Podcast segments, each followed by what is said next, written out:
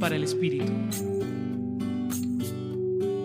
El día de hoy se nos invita a conectar con el milagro de la generosidad y el compartir.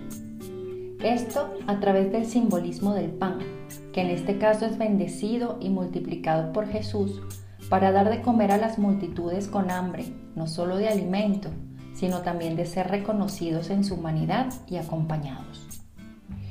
En este relato de San Juan, es un muchacho el que trae el pan y con él la esperanza, la posibilidad de partir y compartir la vida con otros para hacerla más fecunda. Una gran condición para el milagro es la generosidad, como la de este joven que supo que sus cinco panes podrían ayudar en algo. Generosidad traducida en actos de desinterés en abundancia y sin prevenciones, que se tornan nutritivos para aquellos que los reciben.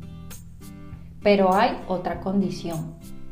Ese pan que entregamos generosamente ha de ser tocado y bendecido por Jesús, pues es su presencia y su gracia en nosotros lo que hace que nuestra generosidad sea milagrosa, transformadora, esperanzadora y que además pueda llegar a más personas y realidades de las que podemos imaginar que seamos hombres y mujeres capaces de entregar lo mejor de nosotros, llegando a muchas vidas con el pan de la esperanza y haciendo realidad el milagro de la multiplicación de gestos que alimentan y ofrecen vida en abundancia.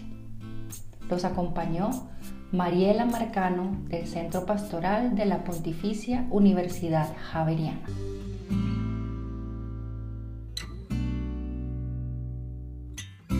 Escucha los bálsamos cada día entrando a la página web del Centro Pastoral y a javerianestereo.com.